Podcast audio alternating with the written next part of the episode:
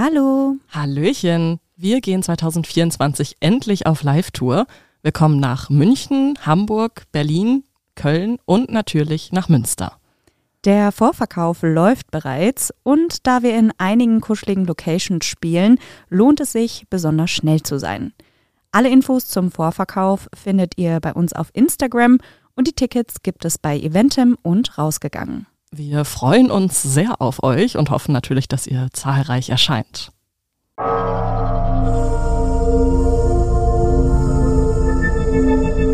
Menschen und Monster. Ein Podcast über wahre Verbrechen und ihre Hintergründe. Hallöchen. Hi und herzlich willkommen zurück zu einer neuen Folge. Ich bin Maren. Und ich bin Stefanie. Au, ich wollte dir erzählen, was ich geträumt habe. Ist jetzt oh. vielleicht nicht der richtige Rahmen, ja. aber ich wollte es dir unbedingt erzählen. Ja. Ich habe nämlich geträumt, dass ich die nächste Queen werden sollte. und dann, das war so einfach so random. Die haben halt irgendwen aus der Bevölkerung ausgewählt und dann war ich das halt. Geil. Und dann, ähm, ja, ging es halt auch darum, ich musste jetzt für das Image innerhalb eines Jahres heiraten.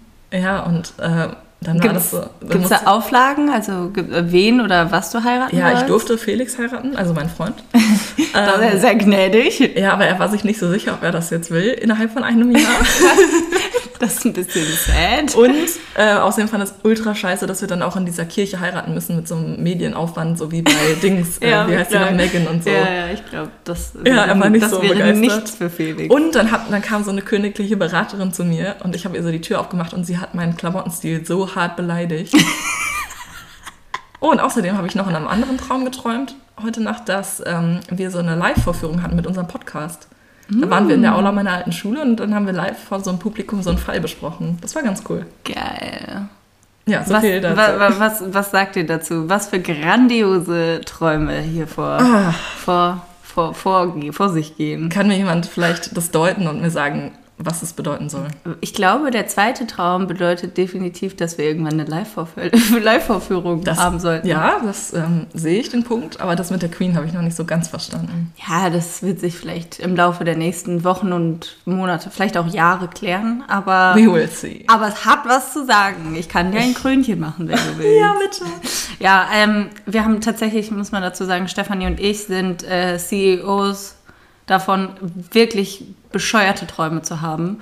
Und das jede Nacht. Ja. Wir sind intensive Träumer und auch wirklich sehr absurde Träumer. Ja. Deswegen äh, würde mich tatsächlich mal interessieren, ob das bei euch auch so ist oder ob wir die einzigen zwei verlorenen kleinen Seelen sind, die so komische Träume haben. Und Vielleicht ja, schreibt ihr uns ja mal, wenn ihr sogar mögt, euren verrücktesten ja. Traum der letzten Zeit und unterhaltet uns damit ein bisschen. Ja, das ist geil. ihr, könnt euch, ihr könnt auch gerne mit äh, uns eure Albträume teilen und wir sind euer seelischer Support. Ja. Weil wir haben auch genug Albträume.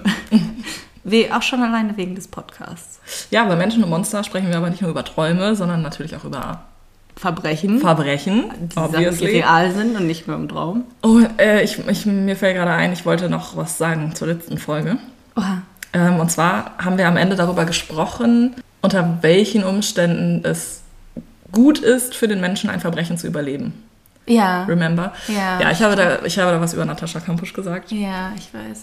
Ich hätte es nicht sagen sollen. Nein, ich glaube, dass das ich einfach ein bisschen falsch rüber, also ja, ja, genau. falsch ausgedrückt war. Genau, so. und ich wollte es deswegen nochmal erklären. Also ja. die Person hat damit überhaupt nichts zu tun. Ich finde, das ist eine mega starke Frau und ich habe auch damals ihr Buch gelesen, ich habe auch einen Film darüber geschaut und ich fand den Fall halt mega spannend und ich fand es einfach super bewundernswert, wie, was sie aus ihrem Leben noch gemacht hat. Mhm. Was ich aber meinte ist, dass ich persönlich, wenn ich jetzt Opfer eines Verbrechens werden würde, wie zum Beispiel, wenn ich jetzt vergewaltigt werden würde oder halt gefoltert, was auch immer, bei so einem Verbrechen, da würde ich halt vielleicht am Ende gar nicht mehr leben wollen, weil das einfach das ganze Leben so zerstört. Ja. Aber das ist natürlich eine persönliche Sache. Es hängt auch immer von der Situation ab und vom Menschen. Und ja, auf gar keinen ja. Fall wollte ich damit sagen, dass Natascha Kampusch nicht hätte überleben sollen. Denn das haben einige Menschen so interpretiert oh und das meine ich auf gar keinen Fall so. Ja, ich glaube, da ist es wichtig zu sagen, dass das halt einfach unsere persönliche Meinung ist, von unserer persönlichen Sicht aus. Wenn wir sowas sagen, ähm, sagen wir das nicht für alle Leute allgemeingültig, sondern für uns persönlich ja, in der Situation. Wissen, wüssten wir nicht, ob das, also Gott sei Dank müssen wir das nicht wissen, äh, aber ja, in der Hypothese hier im Raum gestellt. Wüsste ich auch nicht, ob ich das vielleicht überleben will, obwohl ich glaube, dass man in vielen Situationen mit Hilfe und Unterstützung tatsächlich stärker sein kann, als man das vermutet. Ja. Aber ja, ich glaube, es war gut, dass du es nochmal gesagt hast, dass das nicht falsch rüberkommt. Ähm, wir wollen jetzt auch keinen Hass auf uns ziehen. Äh, ich möchte auch noch was sagen im Bezug auf die letzte Folge.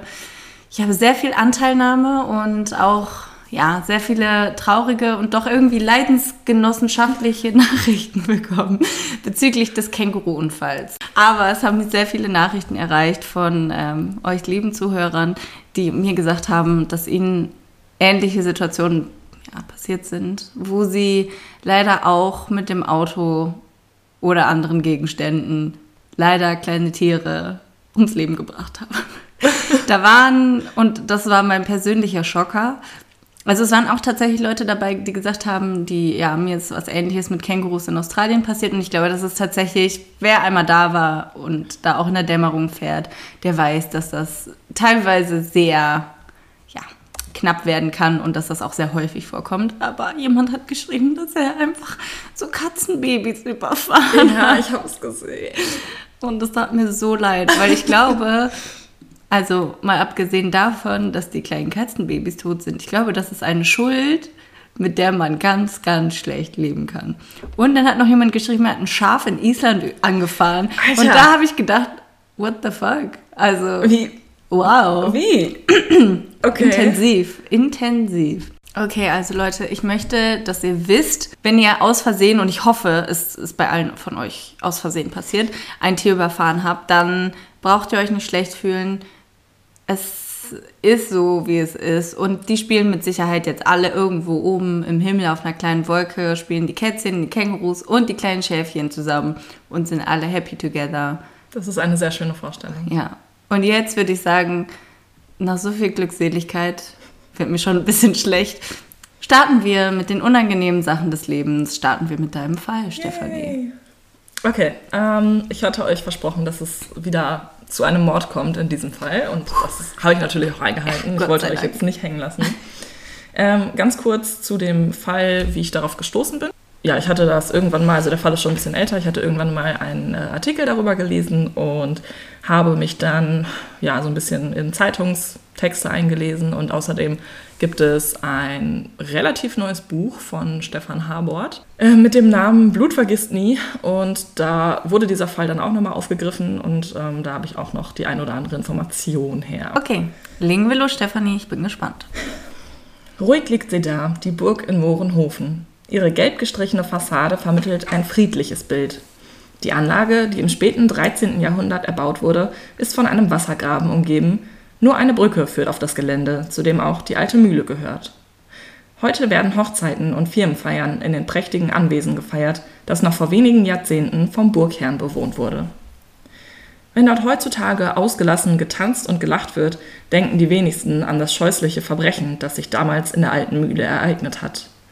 Doch rund 20 Jahre lang hing dieser Mord wie eine dunkle Wolke über dem kleinen Stadtteil Mohrenhofen. Hier kennt jeder jeden. Doch nach dieser Silvesternacht 1985 war man sich nicht mehr so sicher, ob man dem Nachbarn wirklich vertrauen kann. Wir gehen 35 Jahre in der Zeit zurück. Es ist der Silvesterabend 1985. Daniela R. will den Jahreswechsel mit ihrem Freund Michael P. verbringen. Die beiden sind schon etwas länger zusammen, führen aber eine On-Off-Beziehung. Daniela hält nicht viel von Monogamie. Sie möchte sich in einer Beziehung nicht sexuell an einen Mann binden. Das gefällt Michael überhaupt nicht. Er ist regelmäßig eifersüchtig auf andere Männer. Daniela hat sogar mit seinem Arbeitskollegen geschlafen, was ihm sehr unangenehm ist. Doch er liebt die hübsche Daniela und will sie nicht verlieren, deshalb bleibt er trotzdem bei ihr. Dani, wie Michael sie nennt, ist 38 Jahre alt. Sie wohnt in Zwistal-Mohrenhofen, einer kleinen Gemeinde in der Nähe von Bonn. Dort hat sie die Wohnung in der alten Mühle der Wasserburg gemietet, wo sie auch ihre Praxis betreibt. Daniela ist Heilpraktikerin und hat ziemlich viele Patienten. Hauptsächlich Frauen kommen zu ihr und werden mit Akupressur und ähnlichen Anwendungen behandelt. In der Mühle lebt sie mit ihrem Hund, einigen Katzen und weiteren Tieren wie Gänsen und Enten. Dani wird von allen als sehr herzlich, lebenslustig und offen beschrieben. Sie stammt gebürtig aus Oberbayern und ist erst nach ihrem Studium in das kleine Mohrenhofen gezogen. Manchmal liegt sie nackt in ihrem Garten, um die Sonne zu genießen. Dabei stört es sie nicht, dass Nachbarn und Jungen aus der Gegend sie von der Straße aus sehen können. Oha, hat sie gar keine, so gar keine Hecke, nichts da, sie liegt einfach auf so einer Na, offenen. Wiese. Auf jeden Fall konnte man sie sehen. Ja, ich meine, jedem Tierchen sein Pläsierchen, ne? Den Silvesterabend wollen Daniela und Michael in einem Restaurant in Bonn verbringen. Dort gibt es erst etwas zu essen und anschließend soll getanzt werden. Die Stimmung ist gut, ausgelassen, nur nach der Mahlzeit kippt sie. Um 22.30 Uhr wird Daniela plötzlich ganz ruhig. Wie es wohl ihren Tieren in der Mühle geht? Gerade der Hund reagiert empfindlich auf die lauten Raketen. Sie äußert ihre Bedenken Michael gegenüber und sagt, dass sie doch lieber nach Hause will. Es kommt zum Streit zwischen den beiden. Michael ist sauer. Immer stellt Daniela ihre Tiere über ihn. Das ist mal wieder typisch. Dabei hatte sie doch vorgeschlagen, dass sie in das Restaurant in Bonn fahren. Dann verkündet die 38-Jährige eine scheinbar impulsive Entscheidung. Sie will sich von Michael trennen. Es sei besser so. Ihr Freund ist so geschockt und sauer, dass er die Entscheidung hinnimmt und nicht viel diskutiert. Daniela fährt ihn noch schweigend mit ihrem Auto nach Hause, dann macht sie sich auf den Weg, selbst nach Hause zu ihren Tieren. Als Daniela um 23.30 Uhr auf der Burg ankommt, ist alles ruhig. Die Tiere scheinen noch nicht nervös zu sein. Sie öffnet die Tür zu ihrer Wohnung und will das Licht im Flur anschalten. Doch das funktioniert nicht. Etwa ein Stromausfall? Daniela tastet sich weiter in den Flur vor. Dann hört sie plötzlich ein Geräusch. Und bevor sie weiß, was ihr geschieht, wird sie angegriffen. Drei Tage später. Michael ist nach dem verkorksten Silvesterabend zunächst sauer auf Daniela. Doch am 2. Januar ruft er sie an. Er will sich mit ihr aussprechen und versöhnen. Daniela geht jedoch nicht ans Telefon, obwohl er es immer wieder versucht. Da beginnt Michael sich Sorgen zu machen. Als er auch am nächsten Tag nichts von ihr hört, setzt er sich kurzerhand ins Auto und fährt die 20 Kilometer zur Mühle in Mohrenhofen. Er klingelt, doch niemand öffnet. Daher kramt er den Ersatzschlüssel hervor, von dem er und mindestens fünf andere Menschen wissen, wo er versteckt ist. Dani macht sich keine Sorgen, dass jemand bei ihr einbrechen könnte. Oft lässt sie ihre Haustür auch unverschlossen. Michael lässt sich in die Wohnung und bemerkt sofort das Chaos. Im Flur liegen die Klamotten verstreut, die Daniela am Silvesterabend bei sich hatte. Er geht weiter in die Küche. Auch hier ist alles verwüstet. Schubladen sind durchwühlt, Stühle zerstört, überall liegen Glasscherben. Und auf dem Boden liegt eine Decke über etwas gebreitet. Darunter schauen zwei Füße hervor. Mit klopfendem Herzen hebt Michael die Decke an. Hat Dani sich vielleicht zum Schlafen hier hingelegt? Schießt es ihm durch den Kopf. Entschuldigung. Unter der Decke liegt tatsächlich seine Freundin. Doch etwas stimmt nicht. Ihr ganzer Körper ist übersät von blauen Flecken und blutigen Kratzern. Und was sind das für seltsame Körner? Geschockt lässt Michael die Decke, bei der es sich eigentlich um einen Vorhang handelt, wieder fallen. Dann tragen ihn seine Füße raus aus der Wohnung. Nur weg hier. Obwohl er nur wenige Sekunden auf den leblosen Körper seiner Freundin geschaut hat, weiß er, hier stimmt etwas ganz und gar nicht. Etwas Schreckliches muss passiert sein. Ja, obviously. Sie liegt unter einem Vorhang in der Küche auf dem Boden. Ja, ist halt jetzt nicht so eine übliche Situation. Ich glaube, da bist du total geschockt und versuchst erstmal eine logische Erklärung zu finden. Ja, also ich würde mir halt tatsächlich, äh, da kann ich jetzt natürlich wieder nur für mich sprechen, aber ich würde mir nicht denken, oh, macht sie gerade ein Nickerchen in Ja, er hat halt versucht, einfach nur irgendeine logische Erklärung wahrscheinlich zu finden und war unter Schock. Ja, ja, ja, trotzdem. Also ich glaube, das Gehirn macht komische Sachen in solchen Ja, Stressmomenten. Draußen wählt er sofort die 110. Er ist sich sicher, Daniela ist tot. Jemand hat sie ermordet. Die Beamten treffen kurze Zeit später an der Mühle ein und untersuchen den Tatort. Sie stellen fest, dass die Glühbirne im Flur aus der Fassung gedreht wurde und deshalb nicht funktionierte. Es dauert nicht lange, bis auch die Kollegen von der Mordkommission ankommen. Der Anblick, der sich ihnen in der Küche der Wohnung bietet, macht selbst die erfahrenen Ermittler sprachlos. Unter dem Vorhang, der im Flur abgerissen wurde, liegt die Leiche von Daniela R. Sie ist grausam zugerichtet. Der Täter hat ihr beide Brüste abgeschnitten und sie in Futterschälchen der Katzen links und rechts von ihrem Kopf drapiert. Alter. Ja, okay. What the fuck? Ein Messer und eine Gabel wurden der Frau in den Unterleib gerammt, wo sie immer noch stecken. Ein weiteres scharfes Messer hat der Mörder mit voller Kraft tief in die Dammregion der Frau gerammt. Was für, ein, aber was für ein Anblick. Aber soweit, also ich meine, er hat ja jetzt den Vorhang nur so ein bisschen hochgehoben. Das hat er wahrscheinlich alles noch gar nicht gesehen, oder? Der, der ähm, Freund. Ja. Nee, nee, das, also, Okay. naja, gut, er hat schon gesehen, dass da noch so Besteck aus ihr irgendwie raussteckt und deswegen hat er halt geschnallt, dass sie nicht mehr lebt, aber er hat jetzt nur wenige Sekunden darauf geschaut. Das ist, glaube ich, trotzdem was, was du dein Leben lang nicht Ja, vergisst. das ist vor allem, wenn du ja auch einfach noch, ich glaube, also jemanden vorzufinden in so einer Situation, in so einer Position, ist schon traumatisch genug. Aber wenn du die Person dann auch noch liebst und gefühlsmäßig irgendwie mit der verbunden bist, ich glaube, das ist grausam. Ja. Das wünsche ich wirklich, wirklich niemandem. Daniela R. hat zahlreiche Hämatome, die darauf hinweisen, dass ihr Mörder sie vor ihrem Tod mit roher Gewalt zu Boden gebracht hat. Außerdem zeugen zahlreiche Schnittwunden am Oberkörper und an den Oberarmen von der Behandlung, die der Täter seinem Opfer hat angedeihen lassen. Es ist noch unklar, ob all diese Verletzungen Daniela vor oder nach ihrem Tod zugefügt wurden. Aber abgesehen von diesen unübersehbar brutalen Handlungen hat der Täter die Leiche regelrecht zur Schau hergerichtet. Um ihr rechtes Fußgelenk ist ein Telefonkabel gewickelt, um ihren rechten Arm eine Strumpfhose. Dann wurde Daniela mit einer Flüssigkeit übergossen und mit zahlreichen Körnern aus dem Küchenbestand bestreut. Die Körner wurden von der Heilpraktikerin in verschiedenen Einmachgläsern gelagert, um sie als Vogelfutter zu verwenden. Das Verhalten des Täters geht also weit über einen einfachen Mord hinaus. Die Ermittler gehen wegen der Inszenierung und des Datums, also ist ja Silvester, mhm. zunächst von einem sadistischen Ritualmord aus. Aber wer würde die freundliche Daniela umbringen? Die Obduktion zeigt, dass Daniela stranguliert wurde. Die meisten der Verletzungen wurden ihr nach dem Tod zugefügt. Zu einer Schändung der Leiche im sexuellen Sinne scheint es nicht gekommen zu sein. Die Polizei stellt die Hypothese auf, dass es zwischen dem Opfer und dem Mörder eine persönliche Beziehung gab, wie es in den meisten Mordfällen ja der Fall ist. Das glauben sie, weil die Tat so eine emotionale Sprache spricht. Die Mordkommission untersucht das Umfeld von Daniela. Zunächst sprechen sie natürlich mit Michael, der Danielas Leiche gefunden hat und vermutlich derjenige war, der sie zuletzt lebend gesehen hat. Er berichtet von ihrer Beziehung und lässt auch nicht aus, dass es immer wieder Streit und Höhen und Tiefen bei den beiden gab. Auch von der Auseinandersetzung und der Trennung am Silvesterabend berichtet er. Die Ermittler halten Michael schnell für verdächtig.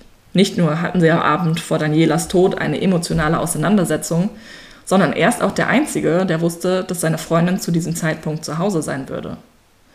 Zudem hat er für die Mordnacht kein Alibi. Nachdem Daniela ihn abgesetzt hatte, wird er allein in seine Wohnung zurückgekehrt sein. Wie sich nach der Laboruntersuchung herausstellt, befinden sich Michaels Spuren am Tatort. Das erklärt er jedoch dadurch, dass er die Tage nach Weihnachten bei seiner Freundin verbracht hat und die beiden miteinander geschlafen haben. Wodurch Michael jedoch noch verdächtiger wird, ist, dass er in den Tagen nach dem Mord wiederholt mit unterschiedlichen Bekannten darüber spricht.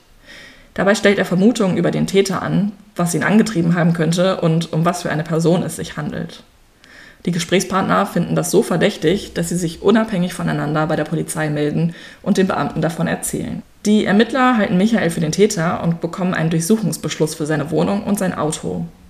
Die Maßnahme verläuft aber weitgehend erfolglos. Was haben Sie sich denn erhofft, da zu finden? Ja, vielleicht, also das Messer, womit die Brüste abgetrennt wurden, wurde halt nicht gefunden am Tatort. Mhm, okay. das, also das ist halt das Einzige, was fehlt quasi. Ja. Aber vielleicht auch blutige Kleidung oder sonst was. Also irgendwelche Spuren. Ja, irgendwelche. Aber nichts, die haben jetzt nichts Spezifisches gesucht. Nee, okay, okay. genau.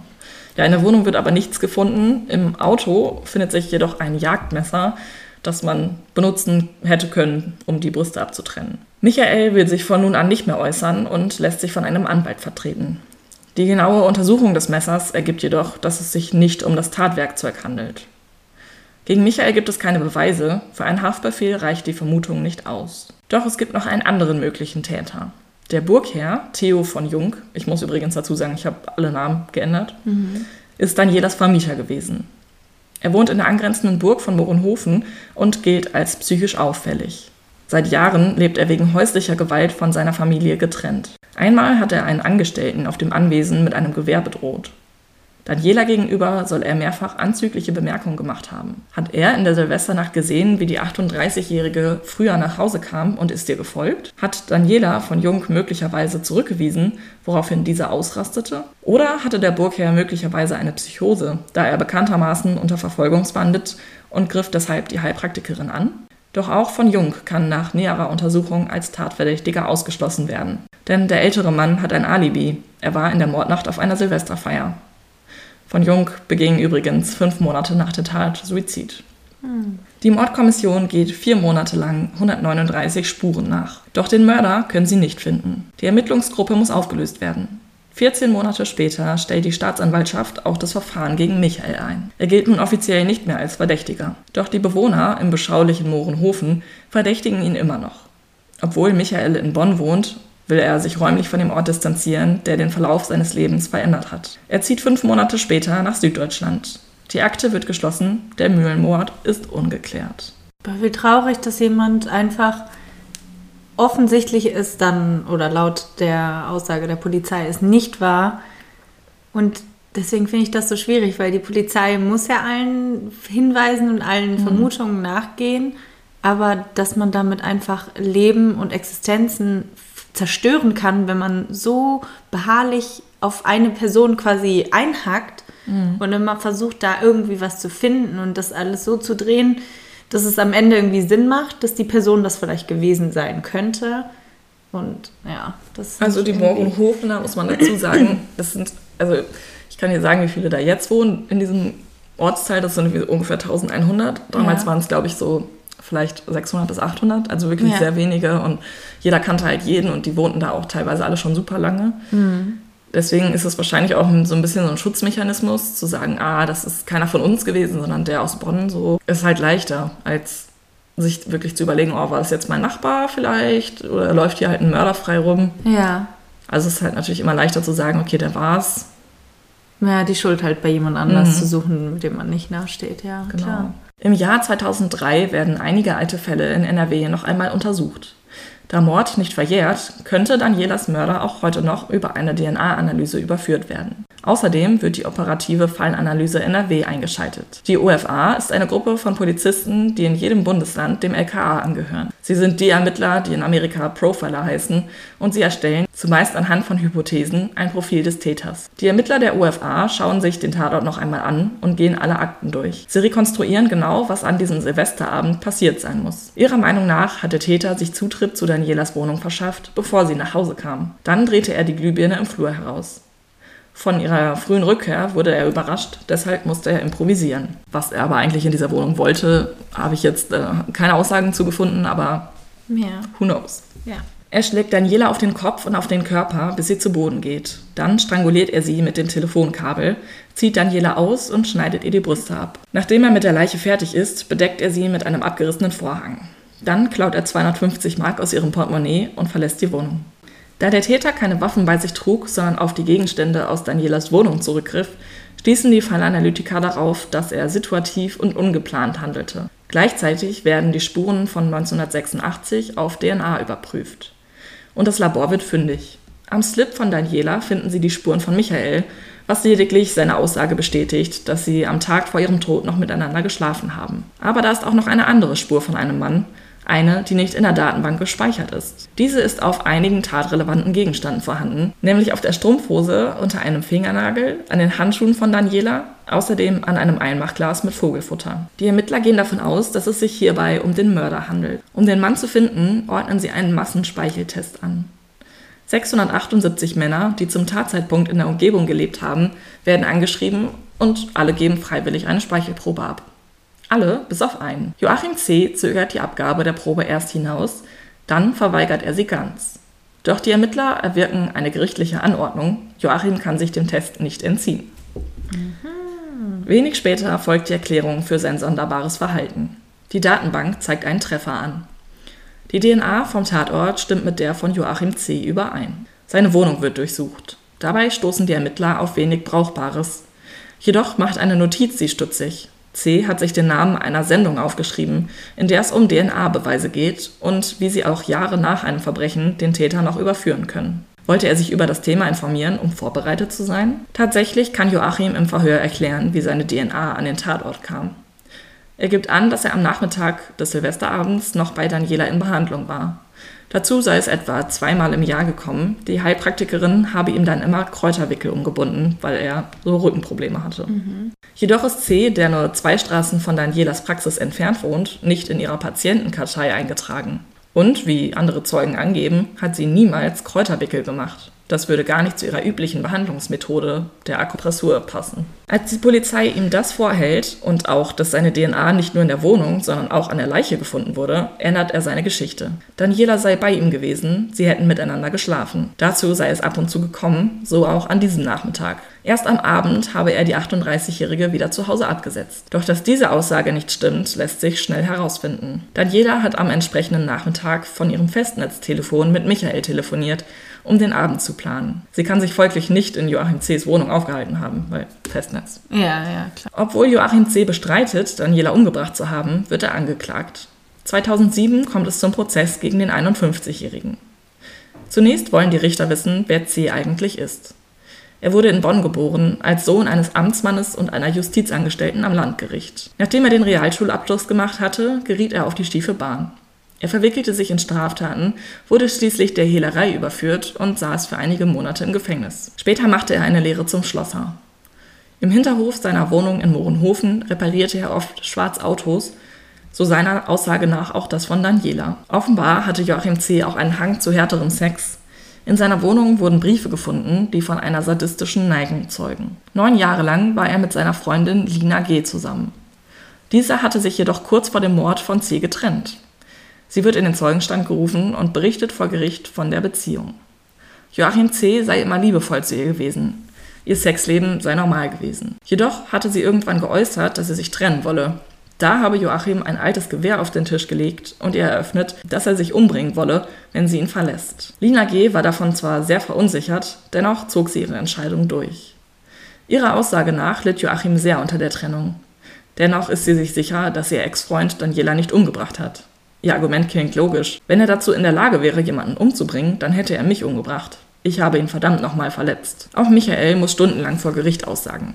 Der Verteidiger versucht, ihn erneut als Verdächtigen darzustellen, doch er scheitert. Stattdessen erfährt das Gericht von Michael, dass er den Angeklagten vor dem Prozess gar nicht kannte. Und der Mann, der seine ermordete Freundin gefunden hat, sagt diesen Satz über Daniela. Sie hatte ein tiefes Urvertrauen, dass ihr nichts passiert. Joachim C. wird psychologisch untersucht. Die Gutachterin berichtet, dass der 51-Jährige narzisstische und paranoide Persönlichkeitszüge hat. Außerdem soll er manipulativ sein und eine niedrige Frustrationstoleranz, gleichzeitig aber ein großes Ego haben. All dies ist jedoch nicht als Krankheit einzustufen. Der Mann war sich seiner Handlung und deren Falschheit durchaus bewusst. Daher wird er als voll schuldfähig erklärt. Der Angeklagte selbst fällt während dem Prozess immer wieder unangenehm auf. Er grinst höhnisch, zeigt den erhobenen Zeigefinger oder bekundet lautstark seinen Unmut. Was man halt so vor Gericht tut. Ne? Klassik. Die Tat gibt er nicht zu. Für die gesamte Verhandlungsdauer beharrt er auf seiner Unschuld. Dennoch wird er schließlich für schuldig befunden, auch wenn das Motiv nie geklärt werden kann. Die Richter verurteilen Joachim C. schließlich wegen Mordes aus Heimtücke zu einer lebenslangen Freiheitsstrafe. Die Staatsanwaltschaft hatte zudem die Feststellung der besonderen Schwere der Schuld beantragt. Diese sieht das Schwurgericht jedoch nicht gegeben. In der Urteilsbegründung wird von einem sexuellen Motiv für den Mord ausgegangen und dass C. die Tat aus Frust über die Trennung von Lina G. beging. Obwohl die besondere Schwere der Schuld nicht festgestellt wurde, hat C. das Gefängnis nie wieder verlassen. Drei Jahre nach seiner Verurteilung stirbt der Mann, der 21 Jahre nach dem Mord an Daniela überführt wurde, an einem Herzinfarkt. Im Alter von 53 Jahren ist er plötzlich tot im Pausenraum einer Gefängniswerkstatt zusammengebrochen. Damn. Karma, Bitch. Word. Oh mein Gott. Ja, das war mein Fall. Ich habe Gänsehaut. Really? Ist ja Ja. kalt. Ja, ja, nee, aber ich finde das gern schön krank. Also ich meine, obviously krank, aber schon alleine, wenn ich einfach an das Bild denke, wie Daniela gefunden wurde, Ja. das ist, Also man muss ja, man, man würde ja meinen, wenn jemand jemanden umbringt, das ist schon für viele Menschen einfach eine sehr große Überwindung.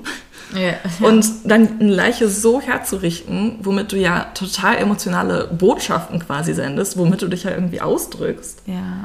Weil das hätte er ja alles nicht machen müssen. Das sind ja alles Handlungen, die halt über den Mord hinausgehen. Ja, vor Und ich allem- frage mich halt, warum er zur Hölle das gemacht hat. Warum hat er sie mit Körnern bestreut und die Brüste abgeschnitten? Vielleicht hatte er gehofft, dass irgendwo noch Vögel reinkommen und sie zerpicken können oder so. Also nein, jetzt mal ernsthaft. Also kann Mhm. ja sein, dass halt andere Tiere, dass er gehofft hat, dass durch das Essen oder so andere Tiere kommen Das ist gar nicht so dumm. Und Vor allem hat er auch die Körper Brüste. entstellen und sowas. So. Er hat ja auch die Brüste in, den, in die Schalen getan für die Katzen. Ich finde es halt sehr extrem, aber ich finde auf der anderen Seite, sie ist erst umgebracht worden und immerhin Ja. dafür, was passiert ist, immerhin erst nachträglich so misshandelt und zugestellt worden. Was ich mich dann doch frage, ich meine das natürlich nicht komplett ernst, dass er hofft, dass da irgendwelche Tiere kommen, obwohl das schon ein bisschen so ein komischer Es Move könnte ja ist. sein. Das, aber dann, dann macht es halt keinen Sinn, wieso, wieso ausgerechnet die Brüste? Wieso, Und wieso das ausgerechnet? Besteck? Genau, wieso dann das Besteck und wieso, was hat er nochmal, das Messer in ihre Dammregion? Oh, da hat es mich so richtig geschüttelt. Was, Aua. was will man damit? Also ich kann mir halt wirklich tatsächlich nur vorstellen, dass er super frustriert war über diese Trennung von seiner langjährigen Freundin und dass er aber vielleicht auch ihr gegenüber noch zu viel Liebe und Emotionen gefühlt hat, dass er sich ein Vergleichsopfer quasi holen wollte. Und vielleicht hat er das auch nicht unbedingt, also ich glaube auch nicht, dass er es unbedingt geplant hat, sondern dass er da vielleicht einfach zur falschen Zeit am falschen Ort war. Aber er ist ja nun mal von sich aus alleine in diese Wohnung gegangen, obwohl Daniela ja gar nicht da war. Und wenn es ja, ist ja Silvester, du erwartest ja auch nicht unbedingt, wenn da jetzt kein Licht brennt und so, dann gehst du ja vielleicht davon aus, dass sie gar nicht da ist. ja. Das heißt, du gehst in die Wohnung mit welchem Hintergrund und drehst dann auch noch die Glühbirne raus. Mhm. Naja. Also da hast du ja irgendwas Böses im Sinne. Ja, also das glaube ich schon, dass er auf jeden Fall irgendwie Unfug im Kopf hatte. Meinst du, er wollte sie vielleicht vergewaltigen oder Mhm. Vielleicht so? wollte er sie vergewaltigen, vielleicht wollte er ja auch nur, vielleicht ist sie ja einfach wiedergekommen und er hat es nicht erwartet, dass sie so schnell wiederkommt. Und er wollte ihr vielleicht einfach nur einen Schrecken einjagen, indem er, also ich kann mir schon vorstellen, dass halt Leute kommen, also was heißt vorstellen? Jetzt kann ich es mir nicht wirklich vorstellen, aber wenn, ich würde es mir eher so erklären, dass manche Leute anderen Leuten vielleicht einen Schreck einjagen wollen. Und wenn du weißt, okay, ganz klar sehen kannst, es war jemand hier, aber es ist niemand in dieser Wohnung zu dem Punkt, an dem, also an dem Punkt, an dem du merkst, dass jemand da war. Mm, Weil das, davon habe ich auch schon so oft gehört, dass Leute, andere Leute so verängstigen und verschrecken wollen, zu welchem Zweck auch immer, aber ähm, ja, so richtig einen Reim draus machen, warum, wieso, weshalb, kann ich mir nicht. Und um ehrlich zu sein, also ich glaube schon, dass er das war. Auch, ich meine, er Ja, ist ich meine, verurteilt seine DNA worden. ist halt da überall gewesen. Aber ich meine, letztendlich, okay, dann wurde er ja mit den ganzen Indizien überführt und auch damit verurteilt. ja. Das heißt, er hat aber nie eine Aussage dazu getätigt und das lässt natürlich dann halt schon wieder einfach unendlichen Spielraum für Spekulationen und am Ende wissen wir auch, dass trotz vieler eindeutiger Beweise und Indizien sich die Justiz auch immer wieder irren kann. Und deswegen finde ich es in solchen Fällen umso verrückter, nicht zu wissen, was los ist. Warum? Also ich glaube jetzt nicht, dass sie sich in diesem Fall tatsächlich geirrt haben, weil Nee, ja seine DNA einfach unter ihrem Fingernagel und so und die beiden hatten nun mal keine persönliche Beziehung. Das Gericht hat auch nicht geglaubt, dass sie miteinander Mhm. jemals geschlafen haben und auch nicht, dass sie ihn behandelt hat jemals, weil sie das eben, weil sie nicht Kräuterwicke gemacht hat. Ja, und mal abgesehen davon, die Tatsache, dass er sagt, sie war bei ihm und hat Ja. mit ihm irgendwie da intime Stunden verbracht, während ganz klar nachzuweisen ist, dass sie halt währenddessen ganz andere Sachen gemacht hat. Er hat halt Also, irgendwie versucht zu erklären, wie seine Ja. Spuren dahin gekommen sind. Stell dir mal vor, er hätte wirklich so oft ins, ich sag mal, ins Schwarze getroffen mit seinen Spekulationen oder mit seinen Aussagen, dass das irgendwie tatsächlich Sinn gemacht hätte und am Ende hätten sie es dann halt einfach nicht rausgefunden. Ja, und auch schon alleine diese Notiz über die Sendung mit der DNA, Ja. das ist verrückt. Vielleicht hat er das dadurch angezogen. Ich glaube ja an irgendwie so Schicksal und Karma so, und sowas. So. angezogen. Ich dachte gerade, was meinst du mit Also ja, nein, weißt du so, dass er Mhm. sich das, er hat das gesehen, diese, diese Sendung, und dann hat er sich so gedacht, ah, mh, Ja, seine okay. Erklärung dafür, dass er sich das angeguckt hat, war, dass er immer Angst hatte, in sowas hineingezogen zu werden. Und dass er sich deshalb darüber informiert hat.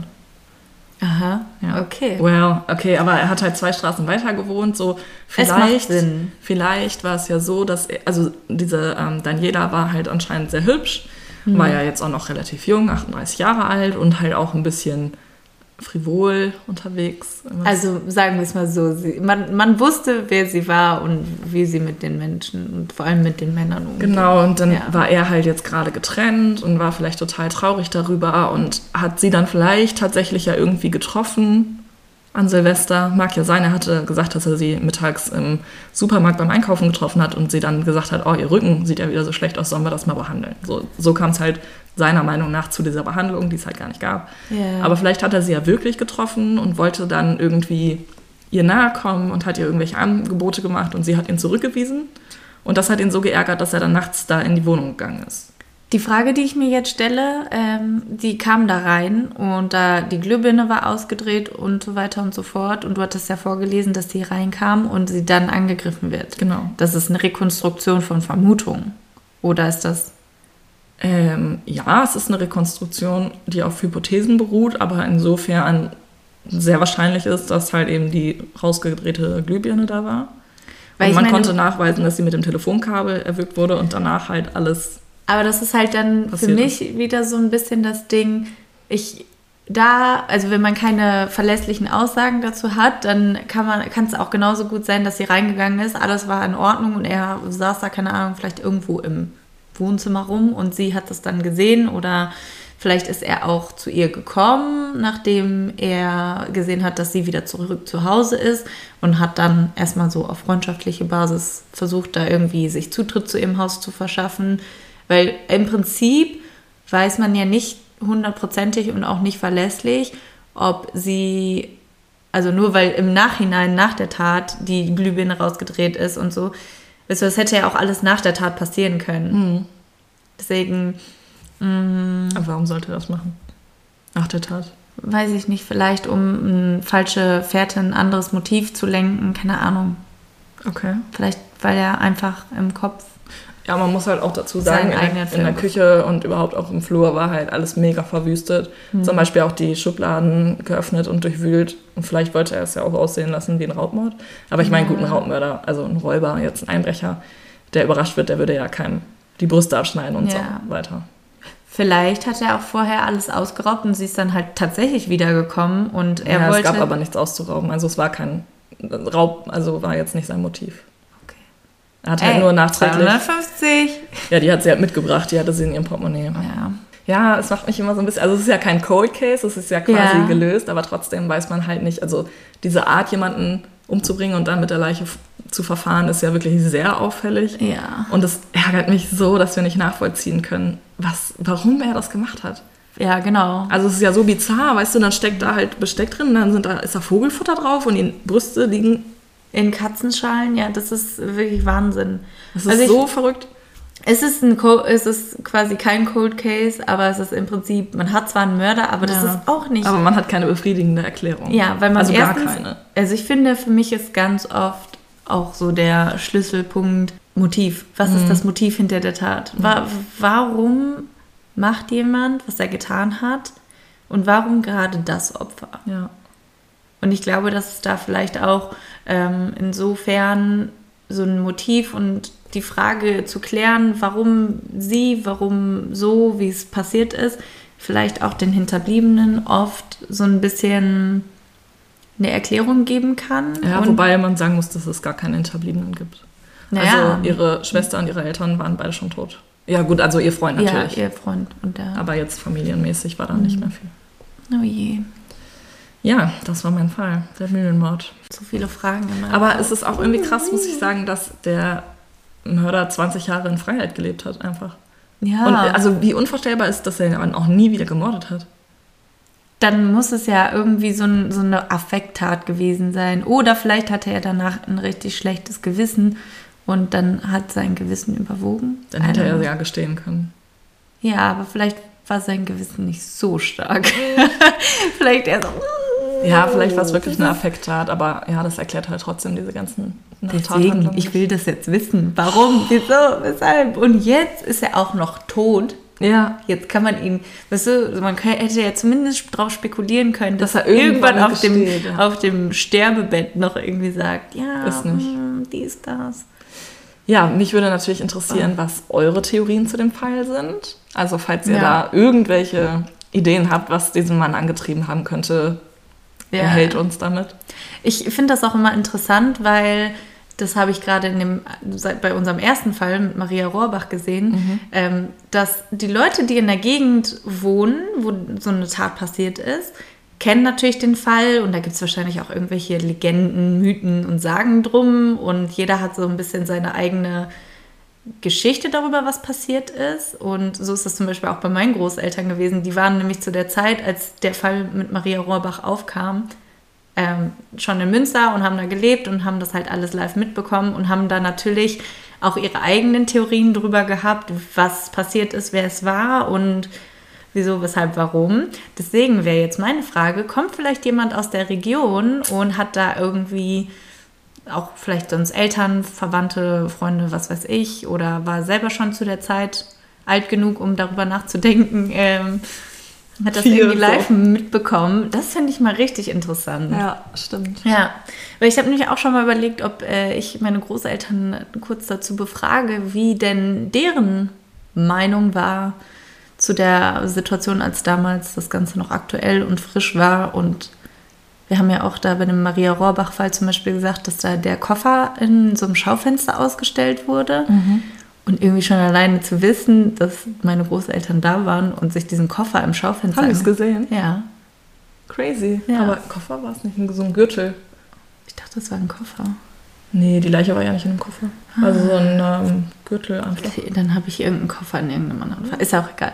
Auf jeden Fall finde ich das extrem interessant zu wissen, was oder zu hören, was die Leute, die zu der Zeit aktiv den Fall mitbekommen haben, da auch irgendwie für Meinungen und ja, weiß ich nicht, irgendwie so ein Bild von der Situation haben. Ja. Einfach, weil ich finde, auch kannst das jetzt zwar jetzt nachträglich alles lesen, aber wenn ein Gerichtsverfahren aktuell zum Beispiel stattfindet, dann kommen ja nochmal ganz andere Schlagzeilen, ganz andere Inhalte der Tat und vielleicht auch Hintergründe auf. Ja.